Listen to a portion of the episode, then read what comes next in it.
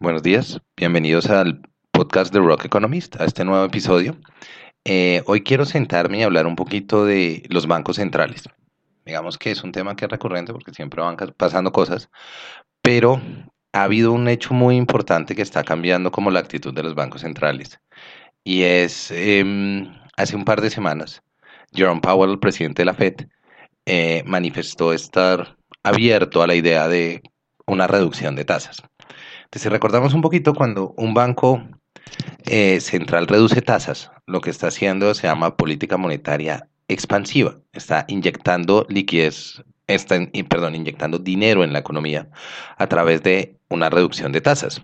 ¿Qué quiere decir esto? Pues que en la teoría, básicamente, los bancos comerciales reducen sus tasas, los hogares empiezan a pedir más prestado para poder consumir más, lo cual va a afectar positivamente al crecimiento económico, pero va a afectar negativamente a la inflación. Entonces, digamos que esto es un cambio importante que ha venido dándose en, en el discurso de la Fed, porque ellos iniciaron el año muy fijos en hacer más aumentos de tasa y seguir con una política que se conoce como hawkish, una postura que es de aumentos de tasas y control de la inflación.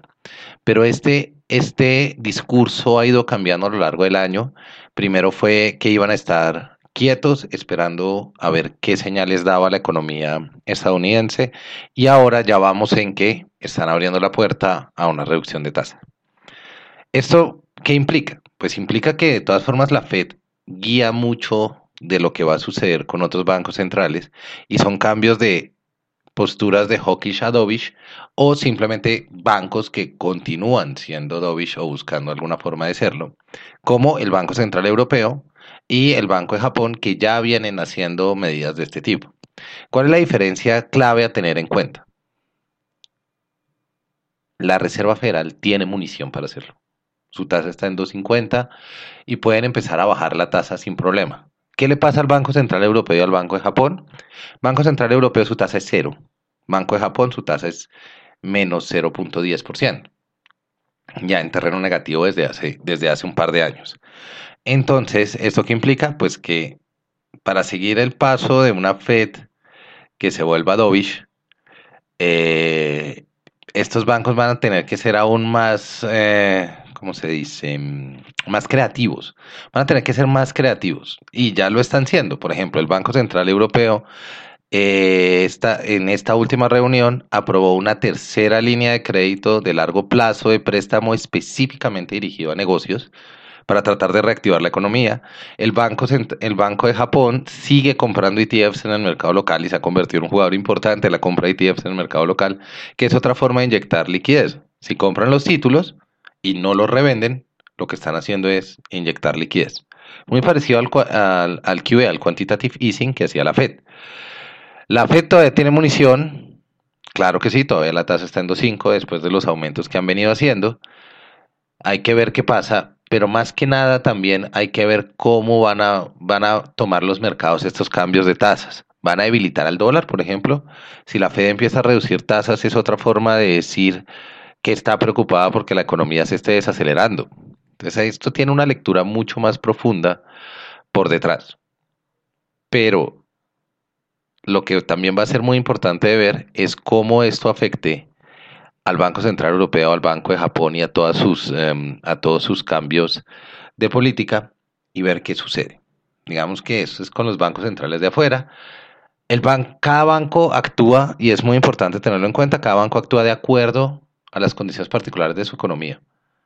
Replicar el comportamiento de, bancos de afuera puede pasar, puede darse, más que nada porque la economía global está tendiendo hacia el mismo lugar.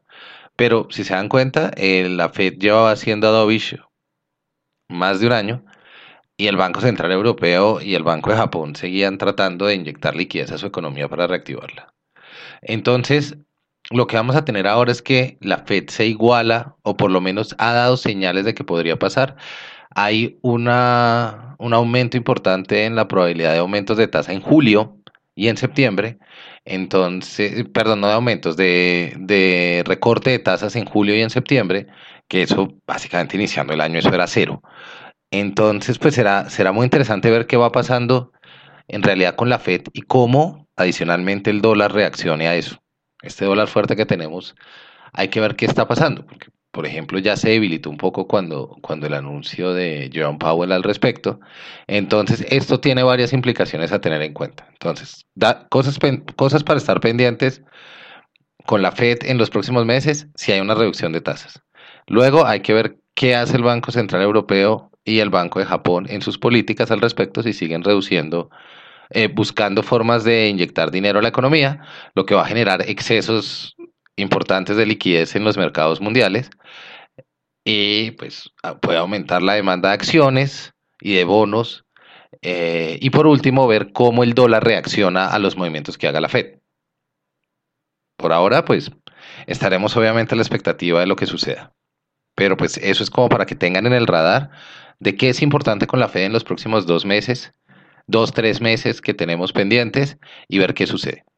No olviden que pueden seguir el informe semanal de Market Update que hago con tres datos a seguir cada semana, publicado cada lunes en www.rock-economist.com.